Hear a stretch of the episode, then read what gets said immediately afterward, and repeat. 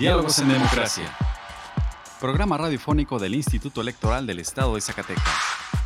Juntos, conozcamos más acerca de la cultura democrática en nuestro estado. Escúchanos todos los miércoles a partir de las 4.30 de la tarde por la frecuencia del 97.9 de FM del Sistema Zacatecano de Radio y Televisión. Diálogos en Democracia. Esto es Diálogos en Democracia. La pluralidad como lenguaje único donde todas las voces sean escuchadas. Diálogos en Democracia. Programa radiofónico del Instituto Electoral del Estado de Zacatecas. Un acercamiento a la diversidad de ideas y pensamientos. Comenzamos.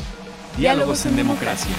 Muy buenas tardes, les saluda Carolina López dándoles la bienvenida a Diálogos en Democracia, programa radiofónico desarrollado por el Instituto Electoral del Estado de Zacatecas. Agradecemos su compañía a una emisión más hoy miércoles 18 de mayo. En el programa de hoy platicaremos con Paz Barrón, activista de la comunidad LGBT. Escucharemos una cápsula sobre el Día Internacional contra la Homofobia, Transfobia y Bifobia. Además, tendremos una cápsula del Observatorio de Participación Política de las Mujeres en México. Vamos a nuestra primera sección de efemérides.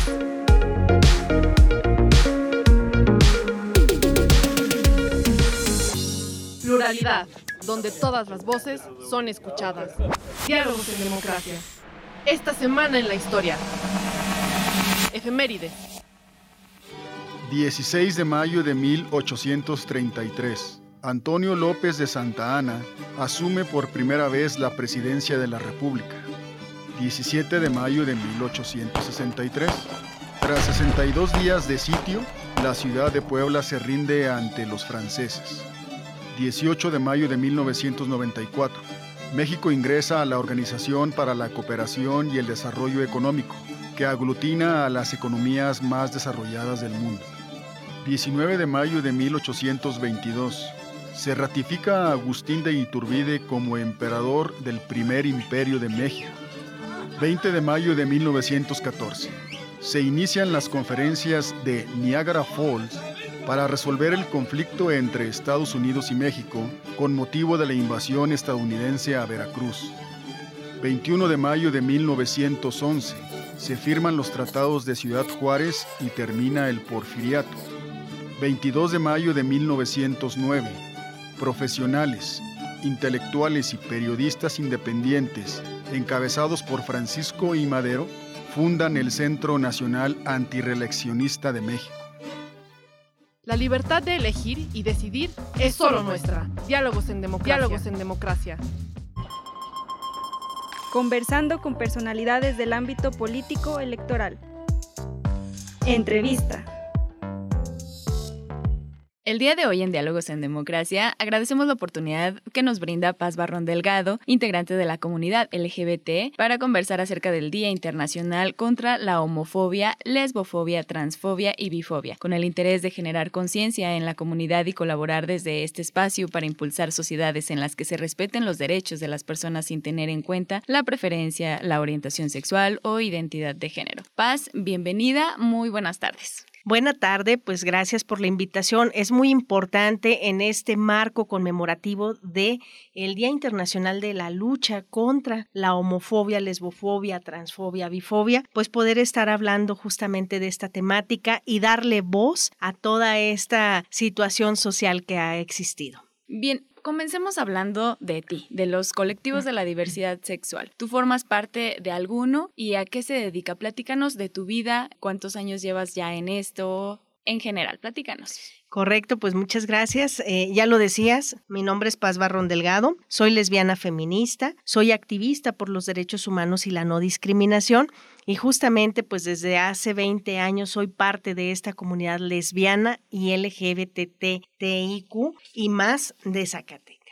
En el recuento de los daños, pues veíamos 20 años, se dice fácil, pero ha sido una de experiencias, de cosas y de situaciones que hemos tenido que pasar. ¿A qué se dedica el grupo al que perteneces? ¿Qué, qué actividades hacen? Correcto. Mira, decirte primero que nada, pues que he sido cofundadora de algunas colectivas, de algunas organizaciones desde hace 16 años. Una y muy importante de mujeres lesbianas que ha habido en Zacatecas, pues fue Colectiva Lésbico Feminista de Zacatecas. A partir del 2018 que se evoluciona a una asociación civil, estamos participando ya en la representación de colectiva lésbico feminista de Zacatecas. ¿A qué se dedican estas colectivas junto con los colectivos LGBT? Se dedican a hacer accesible, a hacer eh, que se respeten los derechos de las poblaciones que estamos hablando, de lesbianas, de gays, de bisexuales, de transexuales, de intersexuales y de todos los demás acrónimos que hemos referido. ¿Por qué? Porque, como bien lo decimos, esta fecha nos permite hacer visible la discriminación que todavía sufrimos, no solo a nivel social, sino también a nivel institucional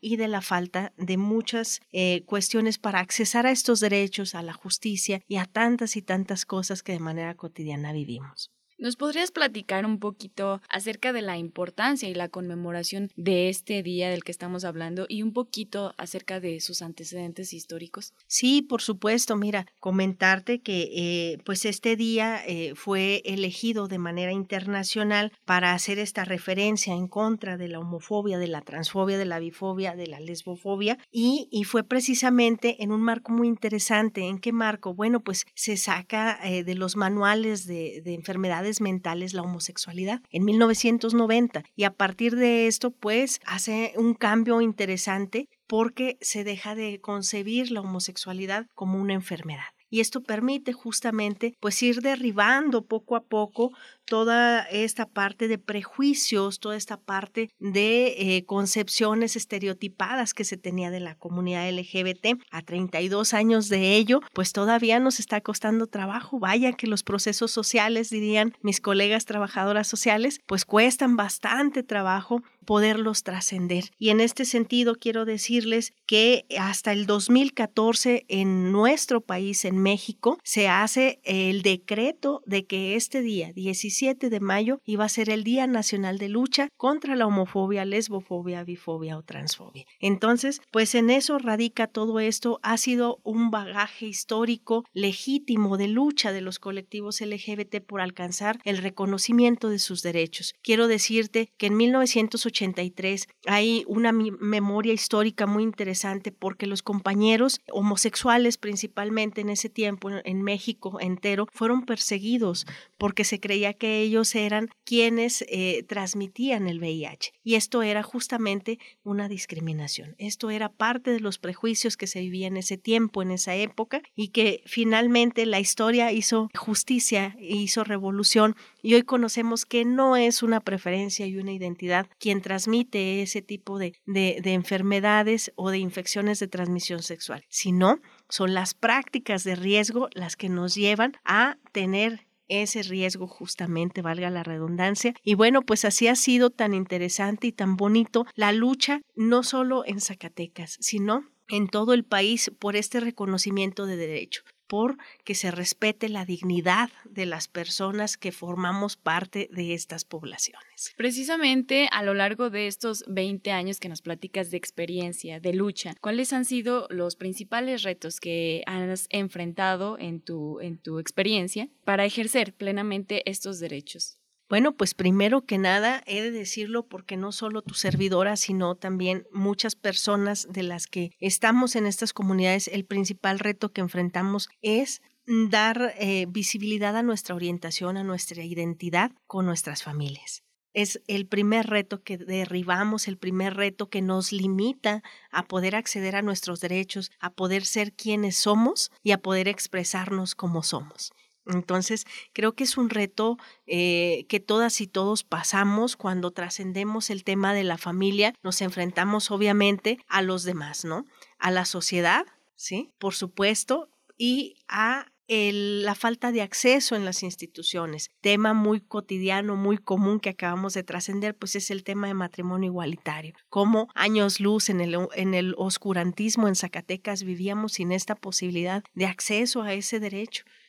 En un ejercicio muy tormentoso que tuvimos de varios años, varios colectivos, varias personas sumadas a título personal, varios aliados, pudimos sacar por fin esa ley y así te pudiera eh, hacer un ejercicio de varias situaciones que hemos tenido que enfrentar, que son un reto en su momento y que finalmente cuando las trascendemos se convierten en un derecho concreto para nuestras poblaciones. En México y específicamente en Zacatecas ha disminuido la discriminación a estos grupos de la diversidad sexual. Afortunadamente, para todas, para todos y para todes, sí, sí ha disminuido. Hay que decirlo con todas sus letras. Por supuesto que hemos avanzado. Nuestros esfuerzos, todos y cada uno de los que hemos estado colaborando en esta historia, han tenido sus frutos. Sin embargo, pues los retos siguen siendo grandes.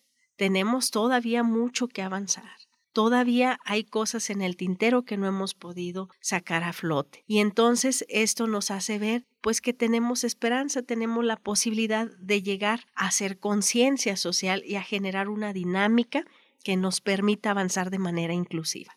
Bien, en el ámbito político electoral y bueno, en general, ¿cuáles son las principales demandas de esta comunidad?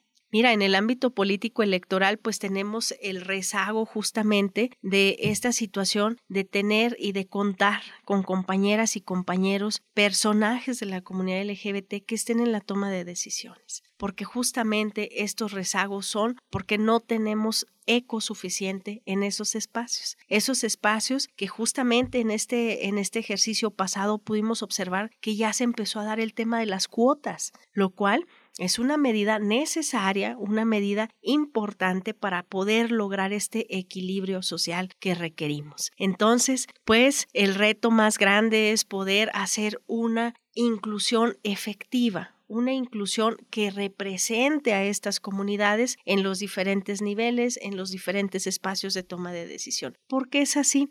Porque nos falta armonización legislativa, nos falta aprobación de leyes como una ley para crímenes de odio, aprobación de otra ley que reconozca las identidades o cambios de género, ¿sí? Y pues la armonización legislativa, en realidad pues es mucho el rezago que tenemos porque hay leyes que prohíben y leyes que permiten. Esta armonización legislativa debiera ser integral, pero no tenemos el eco suficiente porque no hay efectivamente quien nos represente, un mayor número de compañeras y de compañeros. Y en los otros niveles, pues quien haga política pública, quien se aviente al ruedo a empezar a emprender acciones específicas para que puedan resolver las problemáticas que se derivan de la discriminación.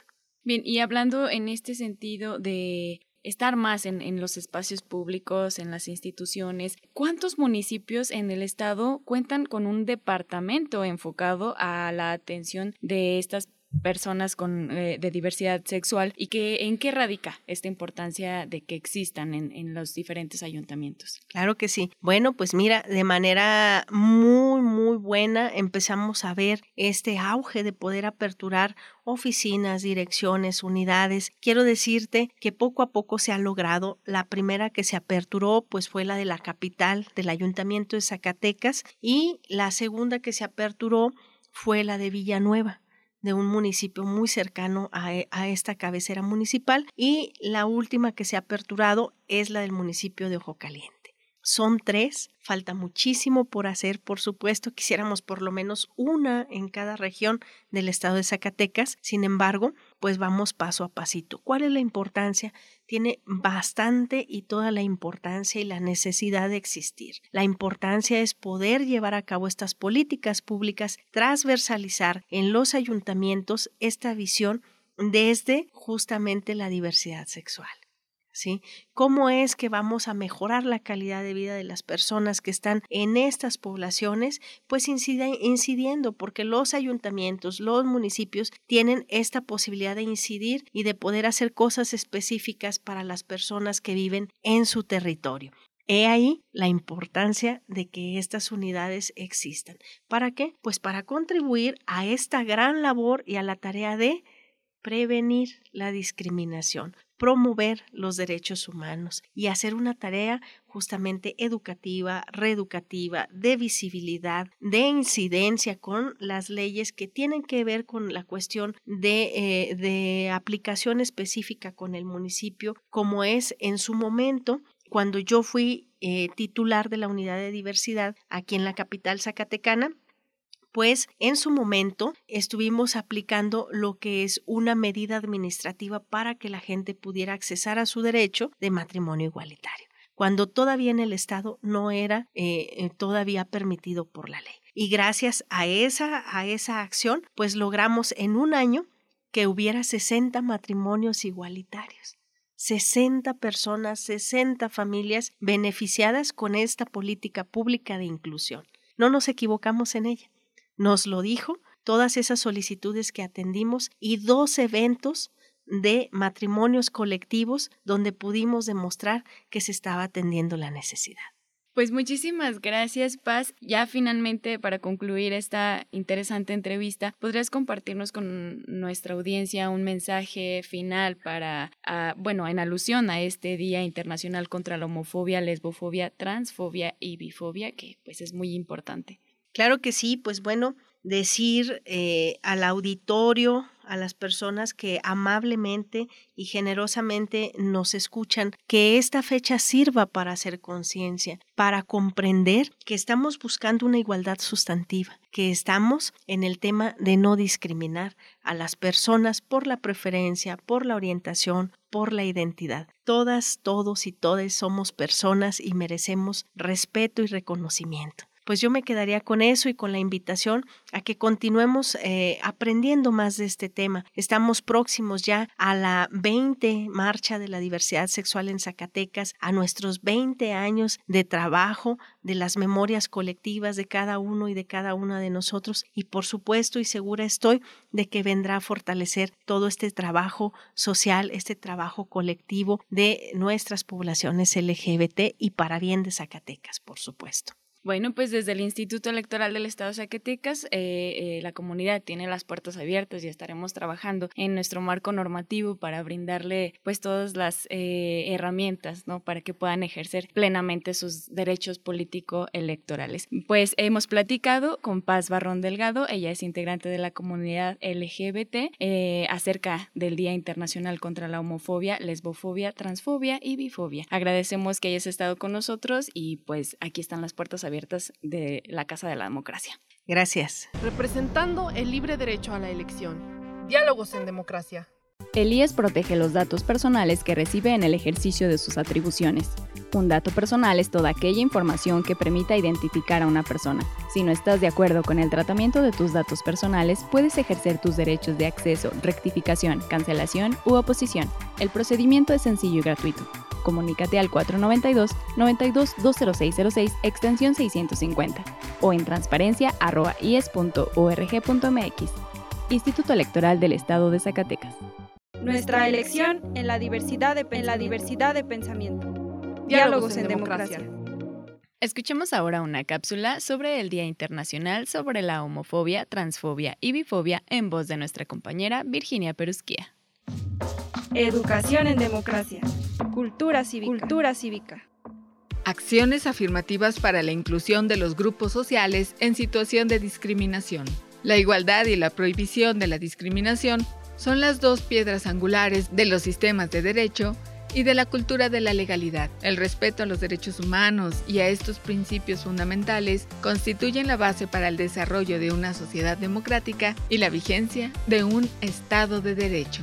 El principio de igualdad no se define a partir de un criterio de semejanza, sino de justicia. Se debe otorgar el mismo valor a personas diversas integrantes de una sociedad. Conforme a lo que establece el artículo primero constitucional, la igualdad es importante, ya que se trata de una convención social, de un pacto, según el cual se reconocen como iguales a quienes pertenecen a distintos sexos, razas, etnias o clases sociales. Sin embargo, Históricamente, han existido grupos sociales que han vivido discriminación. Ante esto, una medida de equilibrio orientada desde la visión de los derechos humanos son las acciones afirmativas. Estas últimas se definen como una medida compensatoria temporal para solventar situaciones de desventaja, las cuales tienen como propósito revertir escenarios de desigualdad histórica y de facto que enfrenten ciertos grupos humanos en el ejercicio de sus derechos. Desde el Instituto Electoral del Estado de Zacatecas, para el proceso electoral 2020-2021 se buscó asegurar una mayor inclusión a partir de la definición de pisos mínimos para la participación política de los grupos que han sido históricamente discriminados.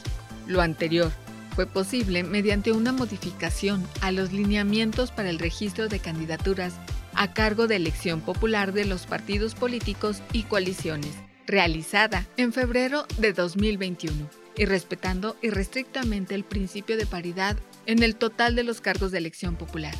Se introdujeron acciones afirmativas dirigidas a tres sectores sociales que han visto disminuida históricamente la posibilidad de acceder a los cargos de toma de decisiones de interés general por razones de discriminación.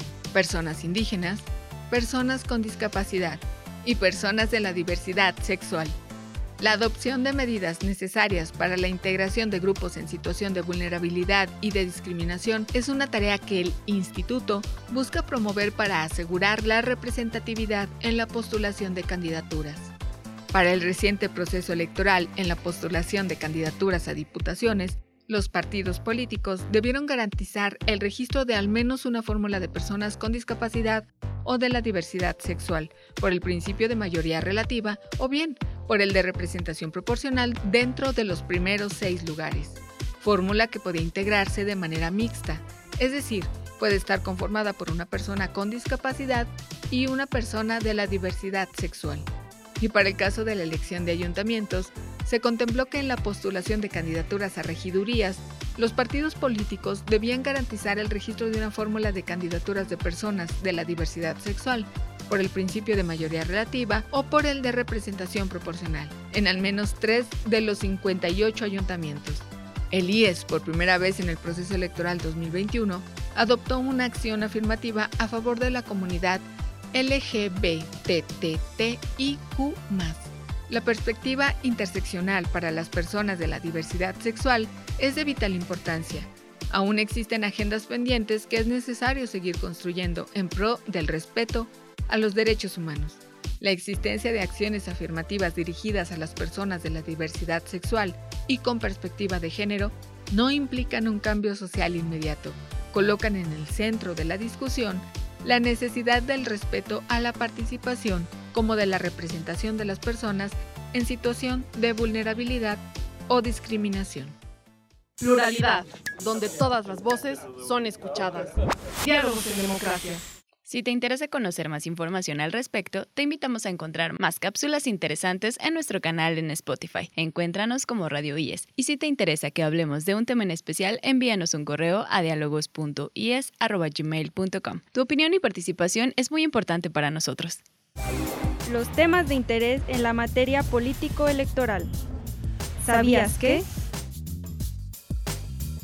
El INE, el Tribunal Electoral del Poder Judicial de la Federación y el IN Mujeres llevaron a cabo este 12 de mayo la vigésima sesión ordinaria de trabajo del Observatorio de Participación Política de las Mujeres en México, con el objetivo de coordinar acciones encaminadas a promover la participación de las mujeres en espacios de toma de decisiones en el ámbito público en el país, el cual ha sido un medio para generar y consolidar una agenda común en coordinación con los observatorios locales.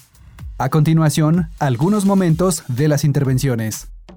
La lógica del observatorio es clara, generarnos a las autoridades electorales contextos de exigencia para seguir avanzando en los logros que hasta ahora hemos tenido y consolidarlos hacia el futuro. Nadine Gassman, presidenta, InMujeres. Como instituciones que integramos el Observatorio Nacional, queremos refrendar nuestro compromiso de seguir trabajando para dar seguimiento al cumplimiento de los derechos de participación de las mujeres, especialmente resarcir la desigualdad en el acceso a las presidencias municipales. Reyes Rodríguez, presidente. Tribunal Electoral del Poder Judicial de la Federación. En la construcción de una sociedad verdaderamente incluyente es indispensable que normalicemos la participación paritaria en la vida pública. Para ello es necesario contar con reglas claras que proporcionen certeza a las y los actores políticos, con acciones efectivas en contra de los obstáculos que impiden la participación. Norma de la Cruz, consejera. INE. Desde el Consejo General del INE hemos aprobado diversas medidas en materia de igualdad sustantiva, paridad y no violencia para que la participación de las mujeres se dé en un ambiente de igualdad de oportunidades en la contienda, sin discriminación y sin violencia en razón de género. Martín Faz, consejero. INE. Los organismos electorales tenemos que seguir realizando toda una serie de campañas de educación y difusión en materia de enfoque de género, particularmente a los partidos políticos. Claudia Zavala, consejera. INE. Facilitar a la ciudadanía el acceso a la información de las personas candidatas que participarán en los procesos electorales locales. Osvaldo Chacón, presidente, Organismo Público Local de Chiapas. Quizás esta estrategia pueda ser un referente o un modelo que podamos seguir para atajar las estrategias de simulación que lamentablemente se siguen presentando para tratar de usurpar las candidaturas indígenas en nuestro país. Carla Humphrey, consejera. INE. Y no vamos a permitir como autoridades electorales que pretendan hacer fraude a la ley y presenten candidaturas que no cumplan con cada una de estos grupos en situación de vulnerabilidad a los que están dirigidas estas acciones afirmativas. Adriana Favela, consejera. INE. Sí, las mujeres están integrando, por ejemplo, las mesas directivas de los congresos locales, inclusive presidiendo esas mesas directivas, pero no están formando parte en su mayoría de las juntas de coordinación política. Y todos sabemos que es ahí, en las juntas de coordinación política, donde se toman realmente como las decisiones más importantes. Dania Rabel, consejera, INE es indispensable que en el ámbito legislativo las mujeres, sin importar de qué partido político provengan, pues se puedan unir por causas comunes para sacar adelante también los proyectos de las mujeres. Consulta más información en centralelectoral.ine.mx. La libertad de elegir y decidir es solo nuestra. Diálogos en democracia. Diálogos en democracia.